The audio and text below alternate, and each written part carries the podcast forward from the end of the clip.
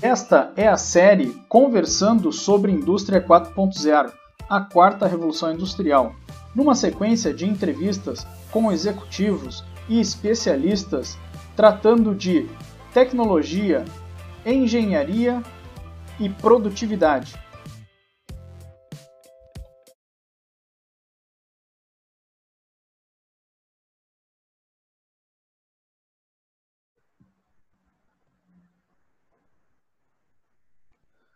Olá, hoje a nossa conversa é com Luiz Paulo Haut. Vamos conversar sobre o tema a transformação das normas ISO ao Lean na perspectiva do C-Level. Luiz Paulo Haut é engenheiro metalúrgico pela URGS, tem MBA pela FGV em Finanças, Controladoria e Auditoria, atualmente é diretor-presidente da Fama Energias Renováveis, foi diretor de logística, diretor de operações em empresas nacionais e multinacionais, profissional preparado para enfrentar momentos de crise com conhecimento, experiências e resultados atingidos. Haut, uma satisfação poder conversar contigo. Te agradeço antecipadamente a tua disponibilidade de compartilhar essa tua experiência, o teu conhecimento e a tua vivência na indústria. E Acho que nós vamos ter, tenho certeza que nós vamos ter uma conversa muito rica, que a gente vai poder navegar sobre o assunto de produtividade, de tecnologias e com a tua experiência, sei que vai ser um assunto que a gente teria bastante tempo para conversar, né? mas nós vamos fazer um, um roteiro em torno de algumas questões-chave. Então, te agradeço a tua disponibilidade, Raut. Legal, Luciano. É, é bom a gente poder, é, primeiro agradecer, né, pelo, pelo teu convite, a gente poder fazer esse trabalho em conjunto, né, é, poder mostrar um pouco do que, do que a gente trilhou aí, né, com mais de quase 30 anos já de, de carreira de estrada, né, desde a da, da época da faculdade até virar empresário, dono da própria empresa. Né, então, um caminho bacana aí e, e boa parte da, da, minha carreira foi assim, foi aprendendo com as pessoas também, aprendendo e podendo ensinar, né? Isso é uma coisa importante que a gente tem que na vida, a gente poder transmitir o que o conhecimento que vai adquirindo e você só realmente conhece quando você transmite para alguém, senão você não teve o conhecimento. Então agradeço a oportunidade aí de poder participar junto nessa série de vídeos aí muito bacana. Parabenizar também, Luciano, por essa ideia, né? Isso aí também é pela criatividade que você teve ali e pela inovação que você está fazendo. Muito obrigado, Raut, muito obrigado. Já, já somos conhecidos aí de, de datas anteriores, né, de, de longa sim, data, sim. né, tivemos a oportunidade Mais de Mais de 10 anos já. Mais de 10 anos, né, e, e aproveitando esse ensejo, Raut, que tu comentou de, de uhum. carreira, eu queria começar com a primeira questão, que é como é que foi a tua carreira na área industrial, né? Desde a da engenharia até chegar esse momento, né, de, de executivo C-level e, e, e, proprietário da, da, da, sua empresa, né? Uhum.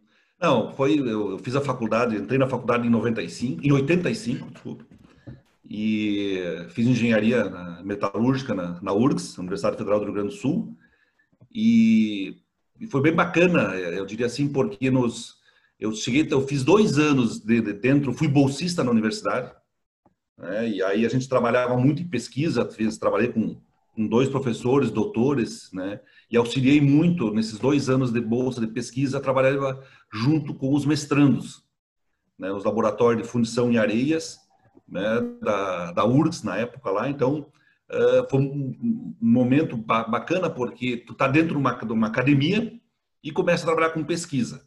E depois eu fui convidado por um professor meu uh, para ir para a indústria, né? E dentro da indústria para desenvolver também uh, parte da pesquisa, que também não era muito na época assim, não se tinha essa associação academia-indústria, né? Tinha alguns trabalhos, mas eles não eram muito focados, muito direcionados. E, e, e, esse meu professor, que ele era diretor da empresa também, né, de uma, uma empresa multinacional, eles já tinham esse, esse conceito, essa ideia de desenvolver junto com a academia. E fizeram muitos trabalhos depois, até hoje ainda fazem, né? As empresas, é uma empresa que ainda participa muito da, com esse lado acadêmico também. Então eu tive essa oportunidade, entrei na indústria e foi bem no momento, nos anos 90, no início, foi no ano 90 mesmo, que nós estávamos passando a indústria também por uma grande transformação. Isso foi uma. Eu tava, tinha muita sorte de estar no, no momento certo, no lugar certo. Porque as, as gestões das empresas, não vou dizer que todas as empresas eram assim, mas tinha uma gestão muito autoritária, autocrática, e naquele período a gente estava mudando uh, o, a gestão de uma empresa para uma empresa mais participativa. Né? Então as empresas tinham isso aí, na época a gente fez o Senex, que do, até hoje tem também, que foi uhum. na parte de relações de trabalho muito importante para mim na minha carreira para poder ter esse conceito mais participativo do gestor e tudo. Né? A gente fez aqueles cursos de supervisão, formação de supervisor, TWI, tinha uma, série de treinamentos. Né? Você começou a falar em programação neurolinguística lá nos anos 90, é, e que culmina hoje com o que a gente tem de, de, da parte de coaching, mentoring, tudo que fala hoje, é toda aquela base que a gente teve. Eu tive sorte que estava, quando estava entrando, estava no embrião dessa base, desse novo conceito de atitudes dentro da organização. Então, dentro de uma parte comportamental que as organizações estavam mudando. De outra parte, também nós começamos nessa época com as normas ISO, uhum. né, aqui no Brasil. E eu trabalhei na empresa que eu trabalhava, onde eu, uma das uh, dos meus trabalhos, ainda como estagiário, era de poder organizar todos os procedimentos e as instruções de trabalho das normas ISO. Ela foi a terceira empresa certificada no Rio Grande do Sul na época. Aí depois a gente ainda foi fazer o treinamento de, de Lead Assessor, na época só se fazia em São Paulo ainda. Né? Então, numa das primeiras turmas de pessoas no Brasil, eu tive a oportunidade de participar também. Então, é, vamos dizer assim, foi a primeira, uma primeira grande mudança dos conceitos de produção, né? e na época se olhava muito para a fábrica mesmo, uhum. é, foi a implantação das normas ISO 9001. Né? Na primeira versão da norma lá, que ela foi, se não me engano, de 80 e agora hum, acho que é 88 a primeira versão da norma, ou 86, agora lembro bem certinho. Mas então, mas foi, foi interessante, porque era uma nova mudança que tinha, tanto de um conceito comportamental, né, como um regramento melhor, uma disciplina melhor dentro da fábrica. E aí eu tive essa oportunidade, já ainda como estagiário, e logo depois como engenheiro também, de tratar dentro da organização e também continuando essas pesquisas junto com a universidade. Né? E depois a empresa foi, muitos colegas meus também, cresceram bastante dentro da organização fazendo esses trabalhos. E essa cooperação eh, universidade eh.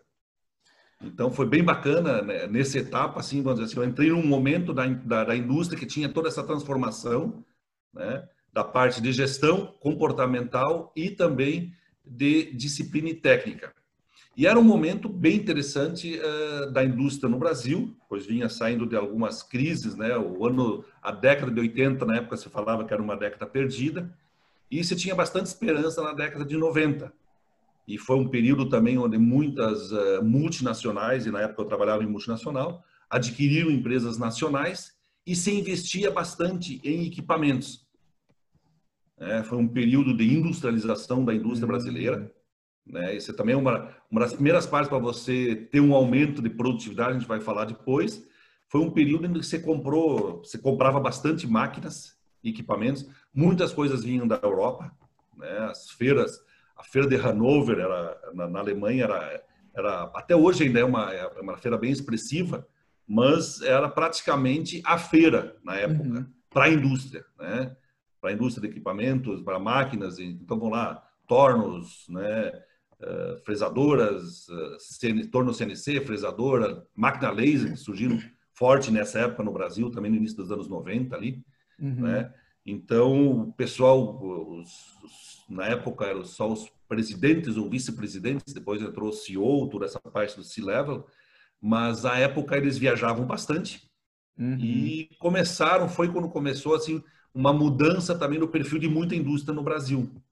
Né? E cresceu muito a indústria no Brasil também nesse período. Então, eu, dentro de uma formação acadêmica de engenharia, depois eu fui fazer, eu fiz um mestrado em qualidade, mas uh, uma das coisas, para mim, que eu fiz em 96 foi o Senex, né? Uhum. preparou, preparou também o lado humano, lado pessoa, para a gente poder tratar dentro das organizações. Então, isso aí foi, foi muito importante para a minha carreira, poder preparar, eu tinha uma preparação técnica muito bacana, a gente teve, os professores da universidade eram muito bons, trabalhava numa indústria que desenvolvia tecnologia, comprava equipamentos.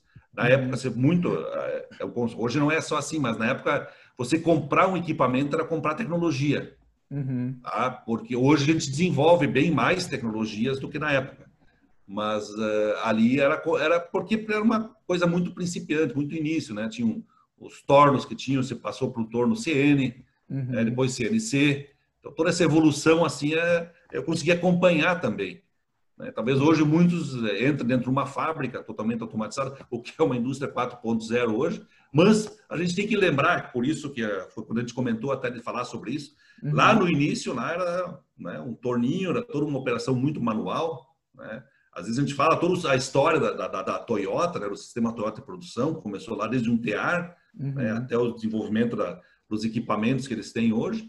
Mas a nossa transformação na indústria também ela foi assim, um pouco mais lenta, mas ela também foi acontecendo. De um torno revólver, né, para um torno CN, para um torno CNC, e assim também com, aconteceu com dobradeiras, com fresadoras, com todo esse outro tipo de equipamento que veio, veio evoluindo. E na época a gente praticamente você comprava esses equipamentos, treinava as pessoas para operar, e aí se considerava isso um investimento em tecnologia. Né? Hoje a gente sabe que vai muito além disso. E, e eu te ouvindo falar assim, né, Raut, é, a, a, gente tem a percepção de que essa transformação da indústria brasileira para a questão de, de gestão, para a questão de organização, de pessoas, ela é uma transformação recente, né? Então, se a gente for pensar num, num período de tempo é, industrial, né, é uma transformação recente. Nós estamos falando aí, décadas de 80, 90, teve um, um grande salto. Isso. E, e aí eu, eu aproveito para a segunda questão, Halt, que é uhum. nessa, nessa tua carreira é, que, que tu desenvolveu dentro da indústria, Uh, também se deu início à jornada Lean, né? Então, quais foram os grandes desafios né, na tua carreira, na tua jornada, né? E qual foi a importância do Lean nesses desafios? É, no Lean, eu comecei em 98, na época eu estava nessa multinacional também ainda, a gente estava em São Paulo, uhum. né, e começamos a lá fazer, a fazer um trabalho uh, de, de Lean, né, no Lean Manufacturing, começamos a, as primeiras, uh, como é que vou dizer assim, os primeiros treinamentos, nós começamos a falar, quando começou a se falar mais em produtividade, e saiu um pouco desse, do, do que a gente estava comentando há pouco, né, da, você botar tecnologia numa empresa, naquela época era você botar equipamentos. Uhum. Então, a gente começou um trabalho muito forte com, com até com, com o Junico, né, vou comentar o nome dele, porque a gente já, já conhece ele, já, a gente já trabalhou junto. E aí nós começamos lá, na, lá em São Paulo, na empresa, a implantar um sistema Lean para poder melhorar, principalmente trabalhando muito com transfers, né, uhum. né, com sistemas transfers, foram os primeiros, assim, a gente começou a colocar lá, né, a, a ideia do conceito do Lean, a, a gente começou já a fazer, era o 5S, né? Uhum. Que ainda hoje, continua muitas vezes, a gente pode botar aqui numa empresa, você quer começar, bom, primeira coisa, você olha a empresa, tem que fazer um, um 5S. Claro que até essas empresas hoje já estão diferentes do que era uma empresa na época quando a gente começava a fazer o 5S.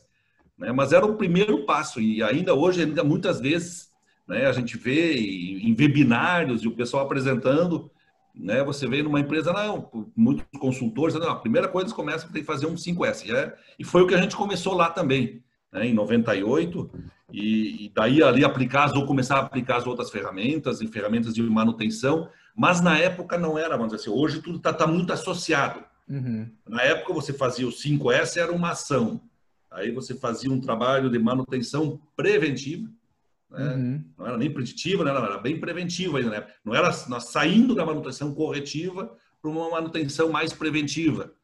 Né? E daí, na época, a gente já pensava em ter um rolamento em casa para para poder, caso tenha alguma coisa para não precisar, porque na época era estourar uma máquina, eu tinha que sair correndo para comprar. Aí começou Sim. a se fazer estudo, né, para ter o histórico, fazer um levantamento do histórico de máquinas.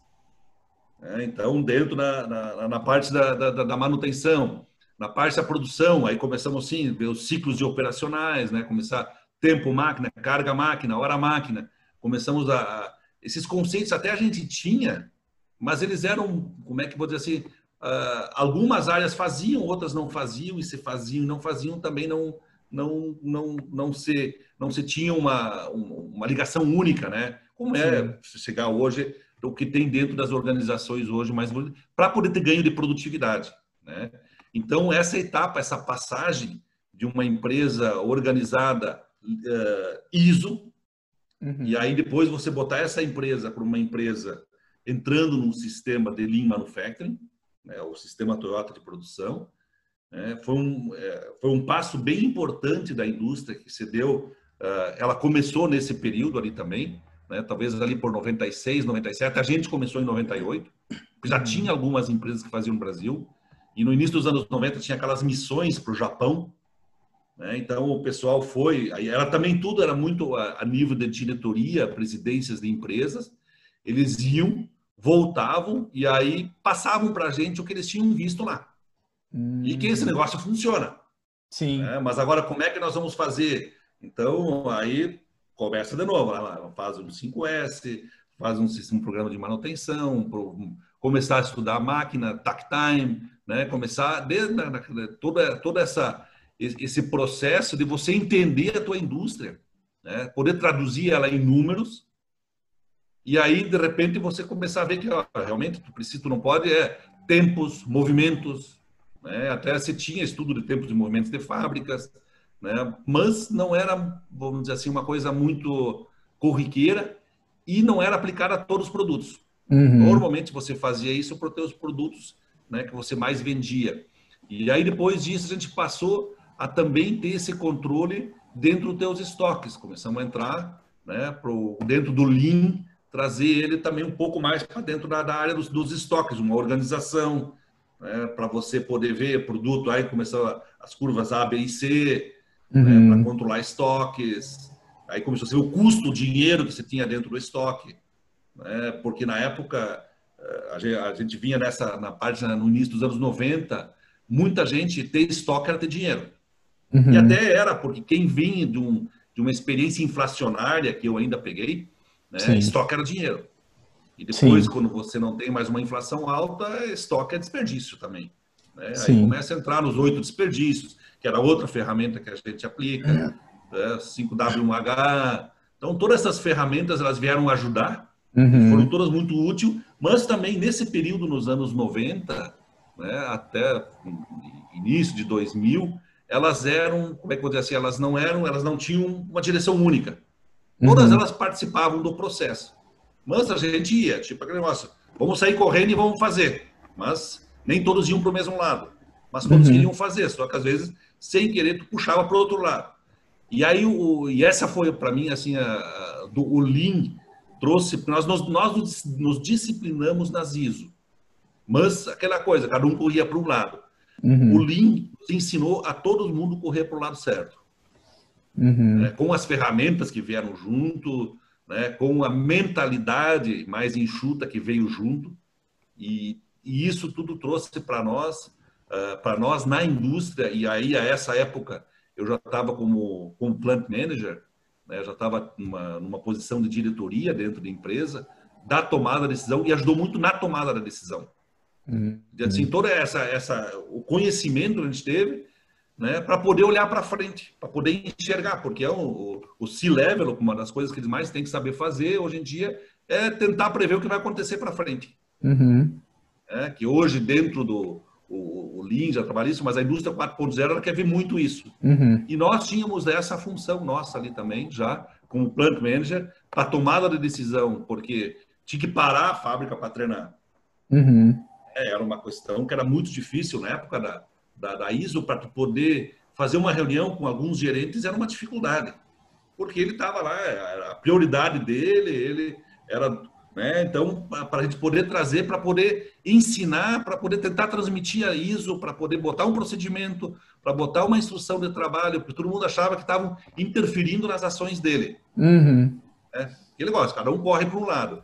Então, a ISO normatizou, disciplinou, mas não não conseguiu terminar aquele de cada um corre para um lado. Então, dentro do conceito, quando na, na, na, mudança do Lean, a gente conseguiu orientar muito isso. Então, ele trouxe, além de ele ser uma ferramenta de trabalho operacional, prático, ela também foi um trabalho, ela trouxe uma mudança conceitual, mental muito forte no, o, nas organizações, né, nessa cultura da organização que a gente fala, que é a cultura Lean, o pensamento Lean. E, e uma... Todos nós temos que apoiar. E, e, uma coisa, né, Raut, é, tu comentando que a, a, a, jornada que tu acompanhou, ela começou com as normas ISO, a, evoluiu uhum. para o Lean, ela avançou para o Lean, né? Isso. E, e, hoje a gente está é, num momento de revolução de tecnológica, de transformação digital, Sim mas é, é, é, muito importante que nesse momento de transformação digital a base esteja preparada, né? Que a cultura organizacional esteja preparada. E tu comentou sobre isso também, né?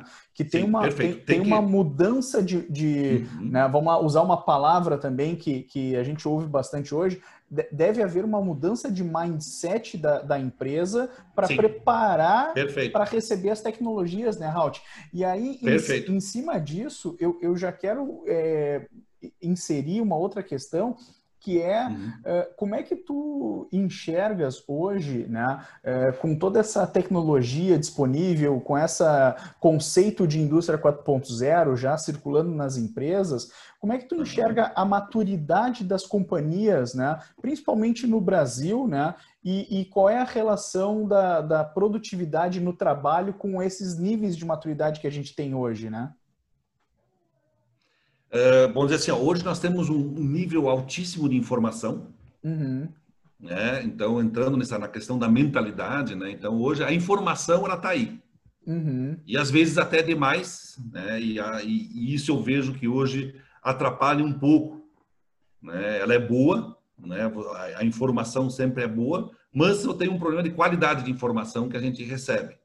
Né? E, a, e, e isso, na minha opinião, é uh, dentro é uma decisão que o C-level tem que tomar, né? O que que vai uh, de informação e quão rápido é a tua ação contra certas informações que não são verídicas dentro de uma organização, uhum. né? Então, é o papel do, do, do C-Level, do gestor, de, de trans, transmitir isso para todos e que todos que estão dentro daquelas organizações saibam o que fazer com as informações. Né? Então, uma das coisas que é o, o modelo mental de cada empresa, né?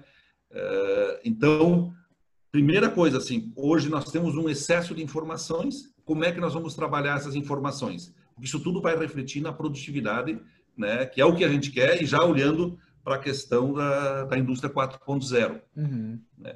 Porque, é, porque hoje, a gente sabe, tem, tem organizações que ainda vão lá, não, ninguém pode trabalhar com celular. Uhum. Né? Eu, eu vejo assim, a gente não pode nem tanto ao bar, nem tanto ao rochedo. A gente tem que saber, é, e isso é o papel do C-Level, uhum. é saber dentro da organização ter essa parte da informação, tanta informação de trabalho, né, uhum. que é toda, que aí sim, aí vem do que a gente fala ali da ISO, vem das normas da, da, da parte da do Lean, né, então é você ter que respeitar o que está na, na, na no procedimento, numa, numa instrução de trabalho. Uhum. E daí também, depois disso, dentro do link, você tem essa mudança do modelo mental. E aí tem que saber uh, levar isso, adaptar a uma disciplina que tem que ter, porque senão você perde esse, esse controle também. Né? E aí sim, então, vamos dizer assim, de um lado, o pessoal preparado, do outro, nós passamos um período nessa década da 2010 para cá que nós, entre aspas, nós desindustrializamos a nossa empresa, as nossas empresas no Brasil. Uhum. Né? Hoje, eu diria assim, tem empresas multinacionais preparadas uhum. para já para seguir esse caminho da indústria 4.0, né? dentro do que eu falei, tanto de informações como equipamentos. Uhum. Uh, tem multinacionais que eu vejo que não estão preparadas, elas estão uh, esperando para ver o que vai acontecer. E tem um fator novo, que é a pandemia ali. Uhum. Né?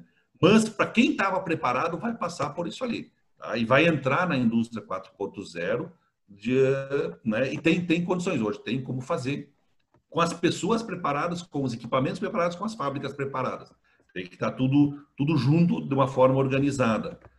Né? Então, você, como é, como é que vou dizer assim, as pessoas, o pessoal se preparando, a indústria, ela teve uma desindustrialização nesse período. Uhum. Né?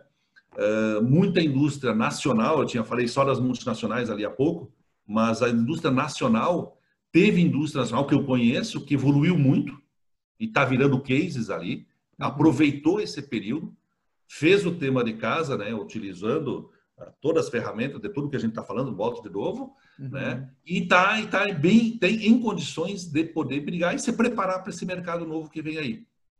Mas a grande maioria se preocupou mais, em vez de, de nesse período da desindustrialização, de tentar trazer componentes a custo. Uhum.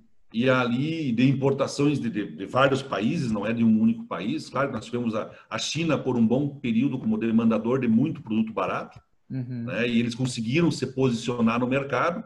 Então, tinha fabricantes, de muitos fabricantes no Brasil, nas empresas nós tínhamos, que faziam muitos produtos que hoje não tem mais. As empresas sumiram. Né? Por uhum. quê? Porque começaram a comprar da China, né? num período nós vamos falar agora de 2010 para frente.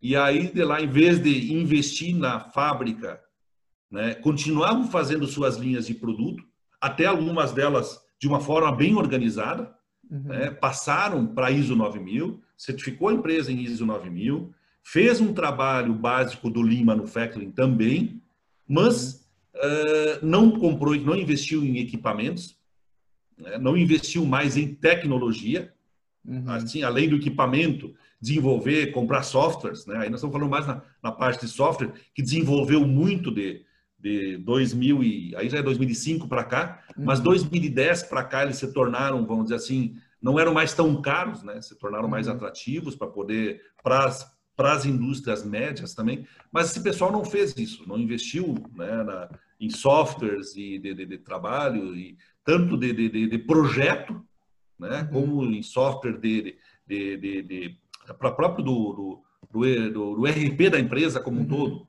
Né? Aí fala em PLM, tem toda uma, uma situação. Mas muitas empresas não fizeram isso. Uhum. Né? Elas foram até um pedaço, não investiram mais em equipamentos e começaram a trazer produtos a custo e competindo com o próprio produto que eles produziam. Uhum. E o que, que aconteceu? As fábricas deles hoje estão obsoletas, produzem ainda, vendem alguma coisa, muita, muita competição, porque além dele, quando ele estava no mercado até os anos 90 e início do, do da, da, dessa nova década, desse, desse, novo, desse, desse novo século, né? ele estava lá com a empresinha dele, fazendo os produtos dele e vendendo no mercado, e ele distribui, ele achou uma, uma rede de distribuição no Brasil. Uhum. Isso aconteceu com bastante empresas que eu observei. O que aconteceu? Com o tempo agora, depois de 2010, ele tinha a fábricazinha dele lá, produzindo, organizada, bacaninha, uhum. né? deixou de investir tanto em equipamento como tecnologia uhum. e começou a importar. E essa rede de abastecimento nacional que ele tinha, ela continua ali. Só que eles começaram a ver que, pô, o cara está importando de fora, aí os representantes começaram a fazer o quê? Eles também começaram a importar direto. Uhum. Então, a própria a rede, a cadeia que ele tinha na, na, sua clientela, digamos assim, ela foi cortada por quê? Porque esse pessoal tirou ele, porque ele virou um atravessador. Uhum. Aí, o que, o que é essa cadeia de abastecimento? Então, em muitos produtos da cutelaria, teve muitos mercados no Brasil que perderam, né? Eles, ele tinha empresa e tinha o seu negócio. Não evoluiu no negócio dele, Uhum. E aí entrou o produto vindo de outros países, na início na China, mas hoje vem de toda a Ásia, vem produto da Índia, né? Uhum. E, e, e, por quê? Porque o pessoal não investiu em equipamentos de tecnologia, ou tudo é tecnologia, digamos assim, uhum. né? mas não compraram máquina, realmente. Nós paramos de comprar, nós desindustrializamos as empresas no Brasil, muitas delas, e essas empresas vão sofrer daqui para frente. Por quê? Porque hoje, o que eu vejo hoje, uma coisa interessante, Luciano, que eu tenho falando muito aqueles representantes no meio da cadeia, hoje esses caras também estão comprando máquina, estão fazendo o produto e competindo com o que ele está comprando lá fora. Uhum. Então tem um novo modelo se desenhando aí também, um cara que antes era só no comércio, que ele comprava daquela empresa que produzia e revendia num estado, numa região, Aí ele começou a ver que aquela empresa de que ele comprava estava comprando lá num, num país asiático, Uhum. Aí ele foi lá e começou a comprar, por quê? Porque aquilo que eu falei antes, bem no início, nós tinha só a feira de Hanover, uhum. né? no início, que era mais expoente. Tinha outras feiras também, tinha, né, Dortmund, Estados Unidos tem feira, tinha todos vários países também, mas a mais expressiva era Hanover. Uhum. E depois disso começou a ter cantão, e esse pessoal começou aí, começou a ficar muito fácil de ir para essas feiras. Uhum. É, muita gente começou a ir para essas feiras, Nós temos aqui no Rio Grande do Sul, um exemplo, a indústria do calçado, que ela foi, se movimentou muito para lá, uhum. e ela levou muita gente. Então, essa, a matéria-prima, esse pessoal que ia para lá, conheço bastante gente que trabalhava numa indústria do calçado, foi pela indústria do calçado trabalhar na China, e lá na China ele começou a desenvolver fornecedores para outros mercados que ele nem atuava aqui. Uhum. Para mercado de cutelaria, para mercado da indústria plástica. Uhum. E esses caras começaram a ser, um, vamos dizer assim, um, um pivô para trazer, de trazer mercadoria da China, estando lá na China. Né? Uhum. Por isso, isso foi uma das bases. Outras indústrias também foram. Isso também aconteceu em outros países. Quer dizer, por que, que assim a China evoluiu rápido também? Por próprias pessoas aqui do Brasil que foram lá trabalhar e começaram a trazer outros produtos e começaram a ganhar dinheiro com esse comércio. Uhum. Então, eles, a, a, aquela cadeia de abastecimento que nós tínhamos no Brasil, né? então eu estou saindo um pouco da indústria de autopeça, automobilística, que a gente fala, que a gente uhum. conhece bem, acompanha, mas toda essa outra indústria no Brasil, ela foi alimentada muito por esse tipo de pessoas. Então, não se investiu em equipamento, não investiu em tecnologia, comecei a comprar na, no país asiático. E aí, de repente, o cara para quem eu vendia viu que eu fazia isso, tinha brasileiros lá fazendo isso, né? e aí começaram. Então, no início ainda tinha um problema de informação, e agora nem mais isso tem. Né? Hoje, a informação é muito rápida. Então, se você quer comprar alguma coisa em qualquer lugar do mundo, você compra hoje muito rápido. Sim. Né? E, e aí, né, Halt, é, esse movimento de desindustrialização essa, essa questão dessa, desse movimento de algumas indústrias buscarem em outro país né, é, alternativas aos nossos produtos, né, no, no viés de custo, isso tem um impacto em, em, vários setores da nossa indústria, né? A indústria de máquinas e equipamentos sofre com isso, né? Porque tu deixa de sim, comprar sim, máquina sim, dentro do Brasil, dos, dos produtores uhum. nacionais, e, e, e, passa a comprar o produto final em, em outro país. E, e, esse é um movimento né, é, que ele, ele aconteceu não só no Brasil, mas em outros países também, talvez em intensidades diferentes, né? E, e a própria Alemanha, quando percebeu isso, criou todo o movimento de indústria 4.0 também como, como forma de proteger a sua indústria nacional, né? A, a indústria de, de, máquinas e equipamentos, né? Onde isso, a, a isso, Alemanha isso, era pujante né, em, em tecnologia para a indústria, né? Então, opa... A indústria, ele... máquinas pesadas, equipamentos... Máquinas era pesadas. o forte dela de fazer, e de repente ela começou a perder esse mercado, uhum. né? E ela viu e e não, e não, não, e não tinha mais como competir naquela forma, no modelo industrial dela. Uhum. E aí, por que, que se evoluiu? Por que, que essa nova forma de, de se produzir, de, de fazer, e você poder trazer tua fábrica para dentro, né? uma fábrica automatizada, robotizada, né? Uh, para poder ter, ter produtividade. Né? Então, uhum. eles viram que. E aí, com isso, eles conseguiram recuperar parte da indústria deles parte da indústria eles perderem, não tem como buscar mais. Uhum. Né? Eles já viram isso e até por questões ambientais. Uhum. Né? Então eles tiveram que realmente aceitar, mas eles já viram porque eles iam a indústria de tecnologia deles estava indo lá é, toda uma China e Índia, né? A, a indústria mais pesada eles perderam porque precisava de muita energia, coisa que eles não tinham também. Uhum. Né? Então também isso aí foi para países uh, de custo mais baixo. Uhum. E aí, de repente, quando eles viram, eles iam perder a indústria química, né? Uhum. Eles eram a indústria eletrônica de base, que eles tinham muito forte, né? Perdendo para a Índia, para a China, eles iam perder. Então, eles, eles tiveram que fazer, uh, eles pensaram muito, né? Acharam uma forma e realmente viram que pela indústria 4.0, e a mesma coisa acontece nos Estados Unidos. Uhum. É, os Estados Unidos trouxeram muita coisa de volta de produção deles, Uhum. Né? Então, e lá tem um sentimento de nacionalismo maior do que a gente, também tem nesses países, né? Então, eles trouxeram de volta, conseguiram e estão conseguindo, via indústria 4.0, trazer muita indústria de base de volta para os países deles, né? para produzir, porque não, não pode produzir da forma que produzia. Sim. Né? Eles perdem total. Então, eles tiveram que inovar e aproveitaram toda essa tecnologia que existe hoje. Né? Hoje você tem da parte da, da, da microeletrônica, uhum. Né? e com isso se desenvolveu o que a gente chama agora de indústria 4.0, junto com, com toda a cultura que o Lean trouxe, de uhum. melhora de tempos, movimentos e operacionais, ciclos operacionais dentro da empresa, né, com uma disciplina que vem lá desde a, das normas ISO. Né? E no Brasil nós fomos diferentes, sim, até porque nós fomos, nós tínhamos até os anos 90 uma lei de proteção à informática. Uhum. Não se podia trazer nada praticamente de informática de fora.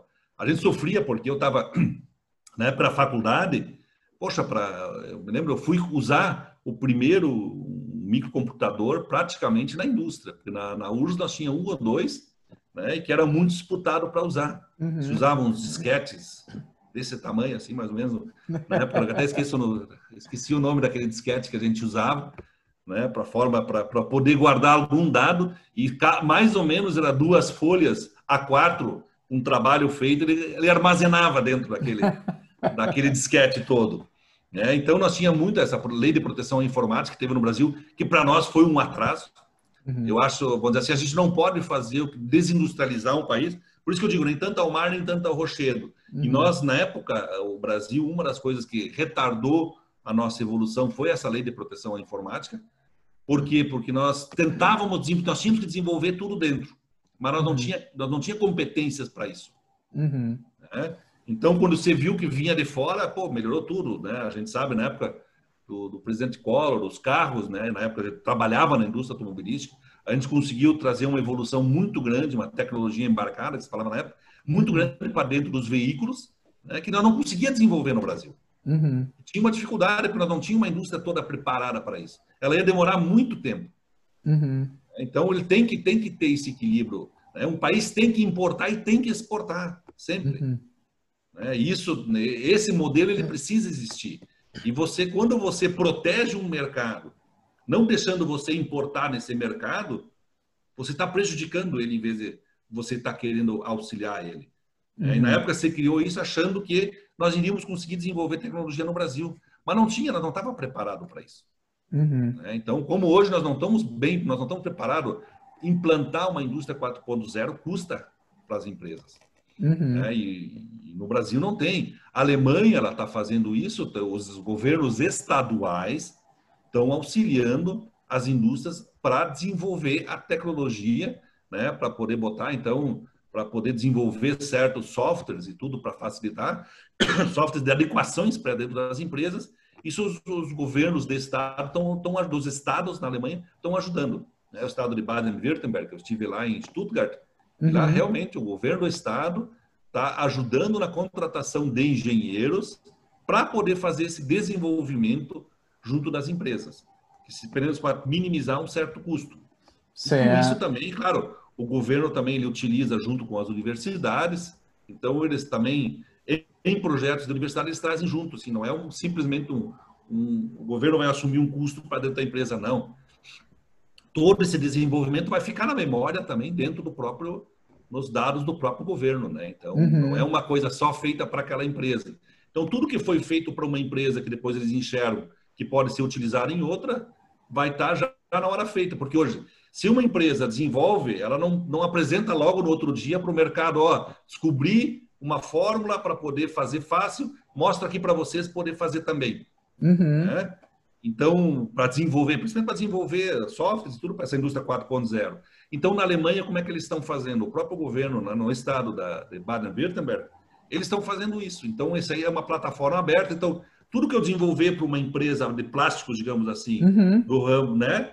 Esse aqui vai estar aberto, então todos os outros das empresas de plástico vão estar vendo que eles estão conseguindo evoluir né, uhum. para ir no Indústria 4.0 e com isso também baixa os custos de desenvolvimento para todas as empresas. Sim. É bem bacana o projeto que eles têm lá.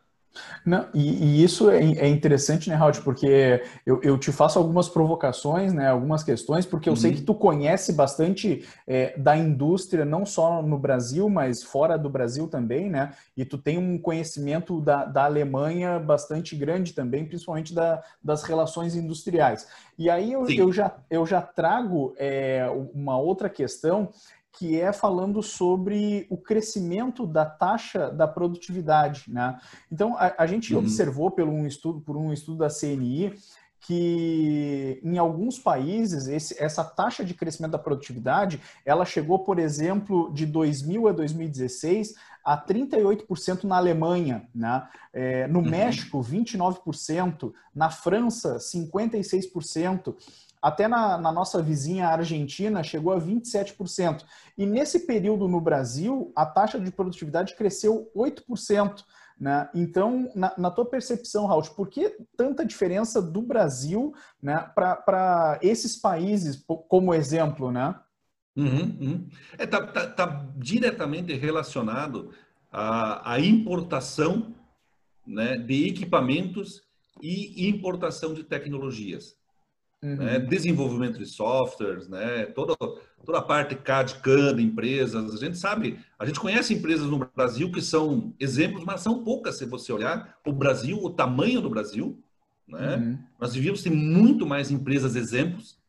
Uhum. Né? Nós temos empresas exemplos, temos, nós temos capacidade, nós temos. Nós temos polos de desenvolvimento no Brasil, né? que quando você vê polos de Campinas em São Paulo, de desenvolvimento, né, que são iguais ao que tem lá fora, praticamente. Eles estão na mesma sintonia. Só que aquilo que eu falei, eles estão muito localizados. No Brasil, eles não, nós não conseguimos botar isso aí Brasil inteiro. E no Brasil nós desindustrializamos, aquilo que eu falei. Uhum. O cara que tinha a fábrica no início dos anos 90, é, no início dos anos 2000, que tinha uma fábricazinha nos anos 90, a fábrica dele é uma fábrica organizada, ele botou as normas ISO, né? Fizeram aquilo, fizeram um bom tema de casa, mas de repente ele viu que ele importando, ele consegue ter o mesmo produto dele está importando, ele não precisa produzir tanto, não tem tanto custo de produção e coloca no mercado. E o que, que e essa desindustrialização que nós tivemos nessa na, na, na, segunda década desse século, do, 2010 a 2020, que nós estamos vivendo agora ainda, uhum. é, ela se deu muito por isso. Nós não fizemos investimentos que nós deveríamos ter feito. Uhum né? em geral no Brasil. Ah, uhum. então, ah, mas conheço empresas sim, mas podem se olhar uh, praticamente nesses webinários que a gente participa e vê muito, uh, os exemplos não mudam muito. Uhum. Ou seja, são praticamente sempre um mesmo grupo de empresas que aparecem como exemplo, uhum. né? em toda essa, toda essa cadeia, em todo esse desenvolvimento, que daí sim se reflete em produtividade, mas se nós olhar o montante, se você olha todo do, do né, o poder que a Fiesp tinha, digamos assim, numa época, uhum. hoje eles não têm mais. E isso por quê? Porque eles se desindustrializaram. E eles e a própria Fiesp foi uma das que mais apoiou a importação de produtos uhum. e menos em máquinas uhum. para nós produzir local. Por quê? Porque você olhou só o resultado da empresa, uhum. não a produtividade. Nós olhamos a empresa muito por resultado. Uhum. Na, minha, na, na minha opinião, tem que olhar por produtividade junto também. Sim. Né? Então, se você não aumenta a tua produtividade, né? uhum. e aí a, escala de produção, né? Uhum. Uh, se você não aumenta ela, não adianta você só olhar o resultado, porque aquilo que eu falei, o, o teu representante que vendia o teu produto que tu produzia, ele já está lá na China comprando também. Uhum. Aí cada vez vai mais acontecer na China, ou no, no, no, onde seja que for, seja que for, que está produzindo porque tu não investiu na tua produção. Uhum. E isso, então, que nós traz, baixou os nossos índices de produtividade.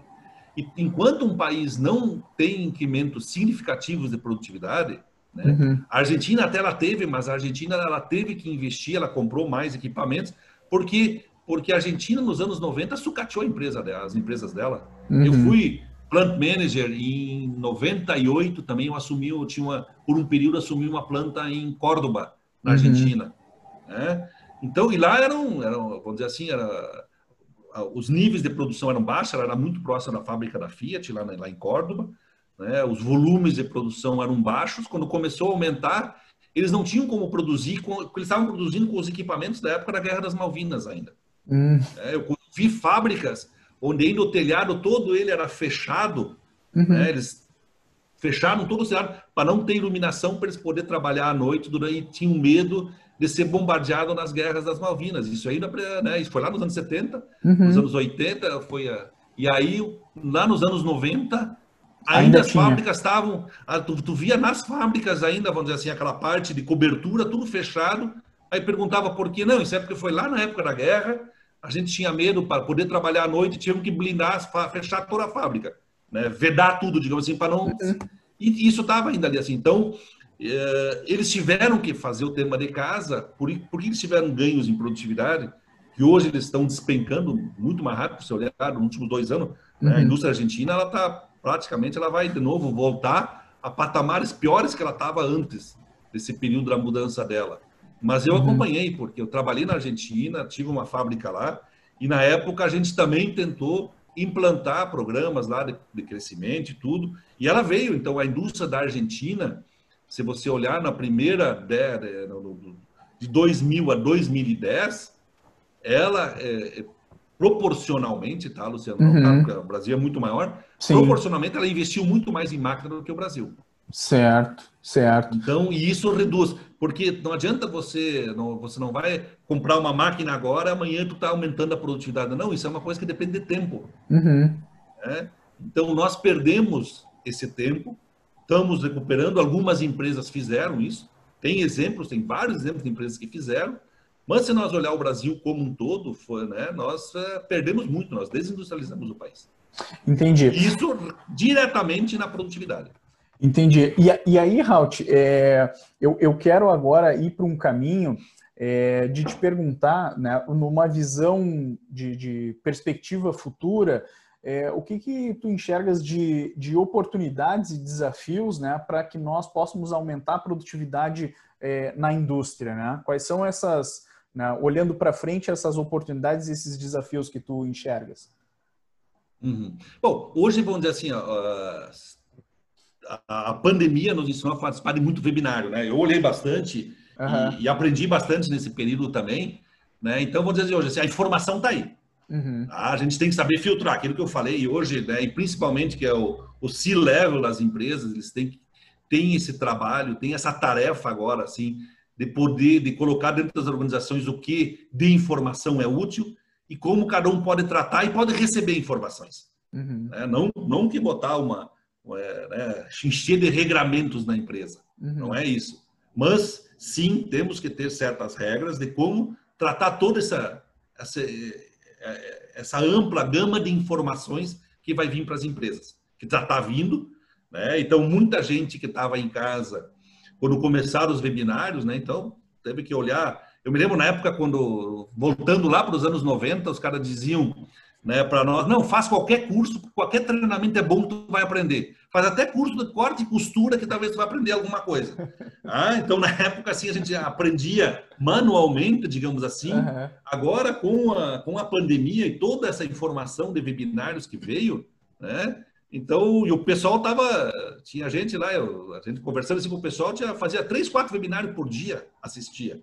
Uhum. É muita informação. Tu não vai conseguir. O teu cérebro, o nosso cérebro não tem um potencial de poder armazenar e traduzir tudo isso ali em coisa boa. Então, como na época a gente viu que daí você fazia muito curso que não tinha e não trazia, e às vezes não tinha nem como implantar isso dentro das organizações, uhum. né? talvez agora esse excesso de informação que nós tivemos, né? isso também pode até prejudicar um pouco. Uhum. Né? Mas muita informação boa veio e só que vamos dizer assim, para traduzir isso agora em resultado, dentro das organizações, porque como nós vamos trabalhar mais home office também, né? Então, uhum. Então tem bastante gente defendendo isso, mas na prática as indústrias ela precisa se, industrializar de novo, né? Uhum. Precisa investir em máquinas, precisa investir em software, né? AutoCAD, toda essa essa gama de, de, de, de, de produtos de informática, né? Desse mercado que vem com a microeletrônica, uhum. né? Com a nanotecnologia, mas tu vai ter que ter gente fazendo lá na frente. Sim. É, vai precisar. Só que nós estamos, nós passamos um período agora onde nós estávamos todo mundo sentado em casa recebendo informação. Uhum. E esse e, e, essa esse retorno que agora vamos dizer assim já vai se dar, mesmo nas indústrias, porque o trabalho nas indústrias praticamente todo continua normal. Uhum. Né? Mas agora nós vamos ter que começar a trazer essa informação, porque muita gente no Brasil sabia pouco, né, sobre 4.0. Uhum principalmente né, do, do, do, tópico que nós estamos falando. E Sim. muita gente teve oportunidades de aprender e bastante. Veio uhum. muita informação. Né? A gente viu, eh, eu assisti vários webinários e muito bons webinários ali. Sim. Né? A, Produtiva, a Produtari fez vários, eu gostava, de, gosto, e ainda tem, né? Eles estão fazendo uhum. ainda. Não só eles, o Instituto Lean, o Lean Way. Uhum. Olha, tia, o que tinha de coisas boas. Uhum. Né? Então a gente viu muita coisa boa nesse período. Quero agora é uma responsabilidade grande do Cilever trazer isso para dentro da fábrica. Uhum. Né? Esses exemplos que foram dados e muitos bons exemplos trazer para as suas organizações, começar a repensar a parte de investimentos, uhum. nos investimentos e trazer equipamentos e tecnologia, ou como queiram chamar, trazer tudo junto, né? Nós uhum. temos que evoluir isso para poder ter ganho de produtividade, né? Mas não deixar que tudo isso fica muito só no, entre aspas, num papinho. Uhum. Né? E trazer para a realidade mesmo. Nós precisamos, o Brasil precisa disso, senão não vai crescer a produtividade. Uhum. Nós não vamos melhorar. E não adianta também, uma coisa que eu sempre falo, enquanto não se melhora em produtividade, não tem como melhorar ganho, não tem como melhorar salário. Você uhum. só melhora, só consegue uh, pagar melhor se você produz melhor. Você é organização, você é empresa e você é pessoas lá dentro também. Sim. É, então, todos nós temos que fazer isso ali. E o C-Level, agora, ele tem essa, essa tarefa está na mão né, dele. Do que, que eu vou colocar na minha empresa, o que, que eu vou comprar para aumentar a minha produtividade, como é que eu vou fazer. Ele precisa hoje ser um bom estatístico, uhum. né, porque tudo o que a gente quer da indústria 4.0 é trabalhar previsibilidade também. Uhum. Né, e a estatística, a probabilidade estatística nos mostra isso em números. Uhum. Né, então, o conselho que eu dou para todos os C-Levels, volta a estudar um pouco mais de novo de probabilidade estatística. Uhum que vai ajudar na tomada de decisão para ter números, e em cima de números, fatos e dados, poder uhum. investir. E sempre lembrando um pouco do passado. Ah, eu, eu, vejo assim, a gente não pode viver do passado, quem vive de passado é museu, mas a gente tem que saber os caminhos que foram dados, né? Foram dados, e por que que às vezes as coisas não aconteceram, né? E foi as, muitas e muitas vezes foi por falta de decisão, né? ou simplesmente de andar naquela, vai na Maria, vai com as outras, né? Foi Sim. o que aconteceu aqui. Nós vamos lá, vamos trazer tudo de fora, vamos deixar minha fábrica, eu vou depreciando o meu equipamento e vai chegar num momento lá que talvez eu vou comprar equipamento e vou fazer. Só que perdeu, porque ele perdeu aquilo que eu falei, toda a cadeia de venda dele, toda a rede de, abastecimento que ele criou para o mercado, uhum. alguém foi lá na frente e cortou. Uhum. Então não adianta de novo essa empresa que perdeu aquele mercado, agora eu vou só então tá, então vamos botar a indústria 4.0 aqui, eu vou investir e vou fazer. Mas sim. ele não tem mais a rede de distribuição que ele tinha. Sim, sim. E sim. isso muitos empresários perderam no Brasil a sua rede de distribuição. Porque o cara que era o representante dele trouxe direto de fora e hoje, e hoje tu não entra para tu conseguir conquistar esse cara e muitas vezes esse cara também já está produzindo. E, e, aí, né, Raut, isso que tu, que tu comentou agora do corte da, das cadeias, né? É, uhum. Hoje é uma coisa muito forte porque as empresas elas não competem só uma com a outra, né? As, são as cadeias que competem, né? Sim, são, é isso. Não, não é a, empresa... cadeia de abastecimento que, tá, que não é a empresa A ou a empresa B, uhum. mas é a cadeia de abastecimento daquele produto. E isso é uma das coisas que agora na indústria 4.0 vai aparecer muito mais ainda, Luciano. Sim, sim, como um desafio e como uma oportunidade também, né, Raut? Sempre, sempre. É, sempre quando chega um desafio, tem uma oportunidade.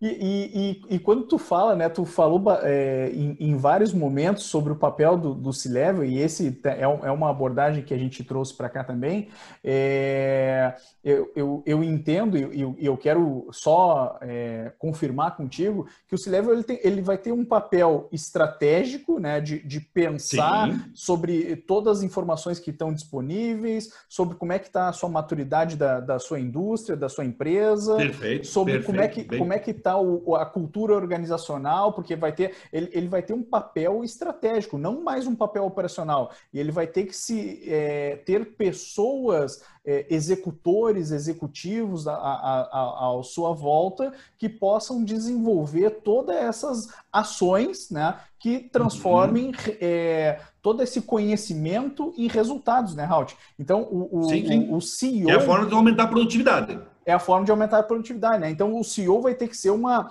um cérebro pensante com todo tudo que está ao redor, né? E uhum. articular, né? Botar as engrenagens no lugar certo para que é, esse conhecimento se transforme em resultado e esse resultado aumente a produtividade, né? Então na prática, isso, né? isso. Bem, é esse o papel. Halt, agora eu, eu quero tocar num, num ponto, né, é, que eu também é, sei que tu tem um conhecimento bastante grande sobre isso, né, é, sobre infraestrutura, né? Então, a infraestrutura Sim, é um, é um dos pontos chave para aumentar a competitividade do país. Né? E dentro, uhum. quando a gente fala de infraestrutura, a gente está falando também sobre matriz energética, sobre energia. Né? Então, quais são os desafios né, e oportunidades para nós melhorarmos a matriz energética no Brasil para que a gente pavimente né, esse aspecto no sentido de aumentar a competitividade? Né? Sim. Bom, tudo o que a gente falou assim, de, hoje, se tu quer aumentar a competitividade e aumentar a produtividade, você vai ter que colocar tecnologia na tua empresa. E tudo que você colocar de tecnologia dentro da empresa, ele vai necessitar de energia. Uhum. Né? Porque se tu botar, vamos dizer assim, tu botar, tu botou um computador, tu começa a gastar energia. Tu começa a botar mais uh, softwares, hardwares, começa a implantar mais, tu vai gastar mais energia. Uhum. Tu bota mais máquina, tu vai gastar mais energia, tu vai precisar de mais energia. Né? Tu pode até gastar menos fazendo um plano de eficiência energética, uhum. que é uhum. uma das coisas que eu diria assim, ó, toda empresa hoje, toda indústria no Brasil deveria ter também, junto com vocês, todo o desenvolvimento de uma indústria 4.0, um plano de eficiência energética. Né? Uhum. Produzir mais, consumindo menos energia. Uhum. Porque ele vai aumentar o seu consumo, mas a uma taxa de eficiência melhor né, gastar menos energia ou consumir menos energia para uma taxa de produção. Então, uhum. as empresas têm que olhar para isso aí, porque a energia, uh, para cada 1% do PIB que, você, que um país quer crescer, ele precisa ofertar 4% a mais de energia. É? E hoje no Brasil nós temos uma matriz muito boa de energia, que é a hídrica. Uhum. É, ela é, e no Brasil ela é uma das melhores do mundo. Né? Nossa fonte hídrica é muito boa, mas, vamos dizer assim, hoje não tem mais ambientalmente como se fazer grande represa. Uhum. Porque uma grande represa ela vai tirar muita terra. E ela vai tirar terra de onde? Em áreas de APP. Né? Uhum. Então, você hoje você não pode mais uh, criar grandes lagos, porque você já vai. Hoje no Brasil, os grandes lagos já foram feitos, tomaram bastante espaço de terra. Uhum. Então, ainda tem espaços de criar usinas né, com, com o nível da água, ainda tem ainda alguma coisa, mas não consegue fazer usinas grandes. Uhum. Belo Monte nunca vai, vai gerar a capacidade que ela foi programada. Giral nunca vai gerar a capacidade que ela foi programada.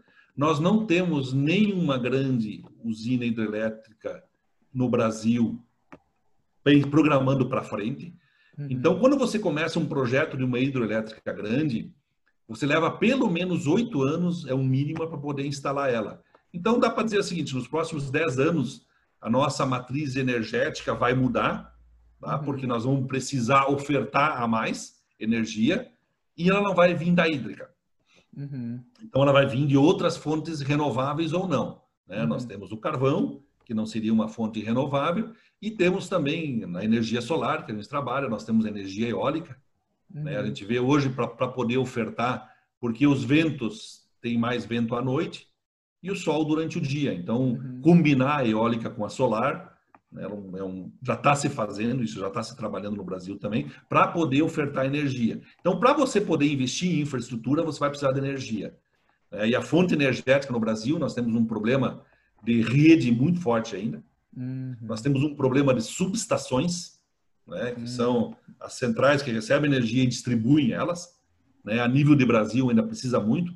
Para ter uma ideia, nós estamos em Rondônia, uma cidade de 23 mil habitantes. Ela é tocada toda ela a gerador. Bah. São 22 geradores, 18 que estão tocam toda hora, direto, uhum. para poder abastecer. Não, ela não está ligada ao Sistema Integrado Nacional, ao SIM. Uhum. É uma cidade off-grid, que a gente chama. Uhum. Ela está sozinha, ela tem a sua geração de energia por diesel, né? um produto uhum. né, que é. Então, ela tem um consumo de diesel, e esse diesel ele vai de navio a Manaus para você ver a, parte, a cadeia de abastecimento, né, que a gente uhum. fala. A gente conhece muito a cadeia de abastecimento da, da indústria manufatureira, Sim. principalmente da metal mecânica, né? Sim. Mas você vê, para essa cidade poder produzir alguma coisa naquela cidade, o diesel que ela consome vai até Manaus, Manaus uhum. troca de navio, vem até Porto Velho, uhum. de Porto Velho vai para um caminhão tanque que vem para a cidade para abastecer. São duas carretas que vêm por dia, bitrem, para abastecer a cidade para ela poder ter energia. Então a gente está botando um parque de 2 mega que vai andar em paralelo com esses geradores. Uhum. Essa cidade, em um ano, daqui um ano e pouco, ela vai estar integrada à rede nacional, que estão fazendo, né, uhum. as redes novas. Nós temos um problema sério de redes no Brasil, então tem que investir muito em rede de distribuição de energia. Uhum. Isso é Brasil inteiro, praticamente também. A gente, em 2001, nós tivemos aquele grande apagão, porque Sim. o Brasil não estava conectado. Depois disso, conseguiu-se. Hoje, nós geramos energia aqui no Rio Grande do Sul, e essa energia ela tem uh, redes que levam ela para praticamente 80%, 90% do Brasil está conectado. Uhum. Mas o estado de Roraima é um estado praticamente que não está conectado. Ele trazia a energia da Venezuela, a Venezuela não tem mais condições de abastecer Roraima. Né? Uhum. Lá nós temos uh, as grandes usinas de, de, de, de óleo de palma, uhum. hoje no Brasil, estão lá em Roraima, que é para abastecer as cidades locais. Então, para você ver, nós temos a fonte energética, a gente vê energia que é das, das usinas, das PCHs, das CGHs, das uhum. UTS, e, mas nós temos muita cidade no Brasil que é tocada a diesel, nós temos cidade que é tocada a biodiesel por óleo de palma, uhum. né? que no Brasil que não tem acesso à rede nacional, à rede elétrica ainda. Então, como é que você vai? Esse, muitas dessas cidades, a, a, a internet né? Uhum. Ela é 2G, digamos assim, ela está muito primitiva, é uma dificuldade muito grande uhum. de você andar na cidade e poder falar de celular. Uhum. Então, vamos dizer assim, mas de outro lado tem muita oportunidade. Né? Sim, sim. É, nós temos uma oportunidade grande na parte de infraestrutura no Brasil. É, a uhum. gente vê agora, tá, se voltou de novo a construir estradas no Brasil. Uhum. Aí eu rodo muito Mato Grosso, Rondônia, Goiás. Tem muita obra lá sendo feita. A BR-163 é um exemplo, que daí, de novo, cadeia logística. O soja do Mato Grosso, ela vai agora, antes, ela tinha que vir tudo para o Porto de Santos de caminhão. Uhum. Hoje já vem parte de trem, que já tem uma certa integração, mas uhum. vai ter uma integração muito mais forte com a ferrovia leste-oeste. Uhum. A norte-sul vai ser finalizada finalmente. Sim. Ela ainda não é toda utilizada. Então, por ferrovia, nós vamos ter espaço. Hoje, os caminhões daí levam do norte do Mato Grosso até o porto de Mirititiba, no rio Tapajós. Uhum. Do porto vai até Belém, lá no Pará, ou Barcarena, né, na Vila do Conde, uhum. onde as barcaças descarregam. Né? Hoje está uma taxa de duas toneladas por hora de descarga e já descarrega e carrega direto num navio grande que manda para exportação. Então tem os portos de Barcarena, hoje tem o porto lá em São Luís, nós temos todo o Arco Norte hoje já, já, já já exporta praticamente quase 30% de grãos do Brasil. Então, está se mudando o perfil da cadeia logística no Brasil. E isso tudo agrega valor, investe, investimento em infraestrutura, baixo custo. Baixando uhum. custo aumenta a produtividade. Uhum. Né? Então, eh, a força, o agro está muito pujante no Brasil por causa desses investimentos que foram e estão sendo feitos. Só que para tu movimentar um porto, a energia que precisa é muito grande. Energia elétrica daí, né? Sim. Então, para você poder abastecer tudo isso ali, para nós poder crescer, nós precisamos aumentar em energia. Né? Uhum. Né? E hoje, sim, o Brasil é um dos países que mais condições tem de poder ser totalmente renovável. Porque nós temos a hídrica que já está ali e já está bem estabilizada. Uhum. E ela mantém um sistema bem padronizado. Nós temos o potencial solar, que gera durante o dia, nós temos um potencial eólico, que gera muito à noite, Uhum. Então, esse balanço dessa energia com energias, com produtos bios, né? com óleo de palma, né? e nós temos com, com gás. Então, nós uhum. temos muita opção, né? o biogás, uhum. com dejetos de suínos, né? que tem um, um, um grau de, de, de, produção de gás muito alto. Uhum. Então, nós temos muitas formas de produção de energia, mas temos que investir nesse mercado. E todo ele ainda requer muita automação né? muita autonomação, que é um mercado ainda muito manual, digamos assim, entre aspas, uhum. né? Então, quando a gente fala tudo do que eu te falei, precisa de energia uhum. e precisa de tecnologia. Sim. Então, precisa de pessoas habilitadas, precisa de, de, de ter a tecnologia, né? De só em software, hardwares e, e nanotecnologia e, e, e, aí sim entra a parte da, da indústria 4.0, microeletrônica. Uhum. Né? Nós precisamos disso mas a base disso aí é ter que ter energia. sem energia elétrica o Brasil não vai crescer. E hoje nós estamos muito próximo, o Brasil hoje está produzindo em torno de 140 GB a dia e ele precisa chegar em 160, né? Mas só para ter uma ideia assim, uh, Itaipu são 9 gigas que produz, ela pode chegar a 13.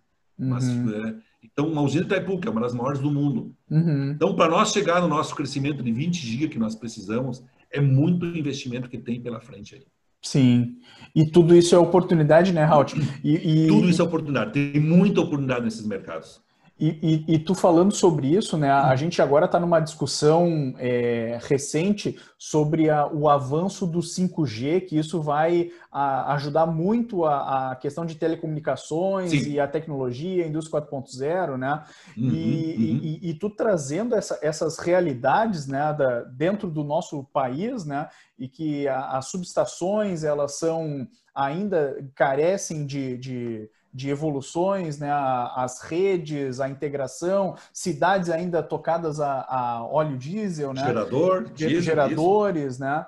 É, a, a, a, gente tem também uma, uma grande, vamos dizer assim, uma grande oportunidade antes do 5G na, na, na, parte básica de energia, né? E a gente viu essa sim, questão sim, sim. ser muito discutida logo em seguida do, do, do apagão ali da, da da década de 2000, 2001, que foi o apagão, né? 2001 foi. 2001, uhum. a gente viu muito essa discussão sobre energia e, e essa discussão sobre energia, ela, ela não está tão em alta agora nesse momento. O que está sendo discutido, que a gente tem olhado com mais frequência, é a questão do 5G, mas tem essa base para fazer, né, Raut? Então, quanta oportunidade a gente tem no Brasil para alavancar competitividade, alavancar produtividade? A gente fala desde o 5S né, da, das normas ISO, uhum. do Lean, Isso. da energia, né, do, da mudança de mindset, da preparação dos executivos, né, e tudo isso suportado isso. por tecnologia. Né, é, é, são, são muitas oportunidades de transformação, né, Raut? Muitas.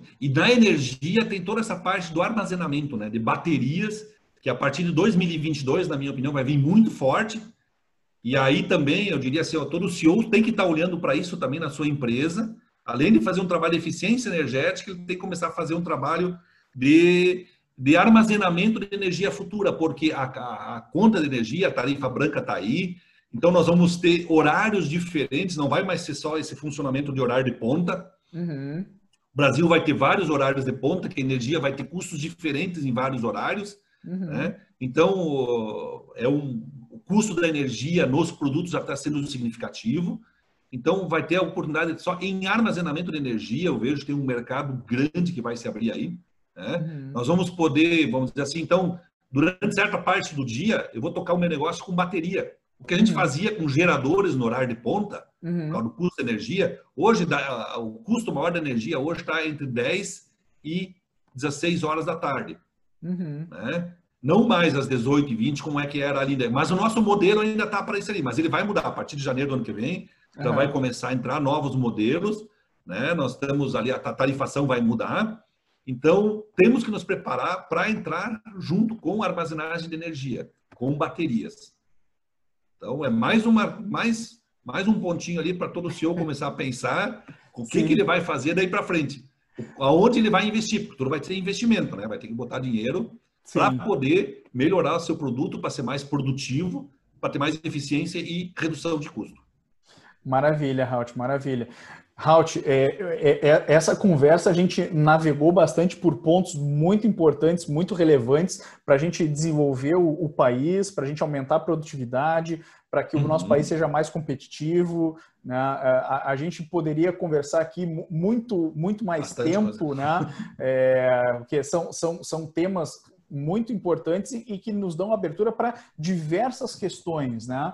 Uh, então, eu, eu te agradeço nesse momento a tua disponibilidade né, de compartilhar toda essa tua bagagem, esse teu conhecimento, né, de poder estar tá conversando. Né, é, eu, eu tenho aprendido muito também ouvindo né, essas, essas experiências né, que, que eu tenho conversado com as pessoas. Né? Então, te agradeço mais uma vez a tua disponibilidade Valeu, e quem sabe numa próxima a gente conversa sobre outros temas também. Muito obrigado. Estamos ah, à é disposição aí e parabéns pela iniciativa ali.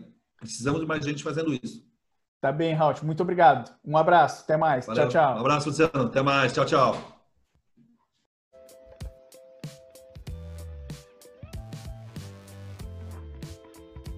Confira a próxima entrevista. O link está aqui na descrição deste vídeo.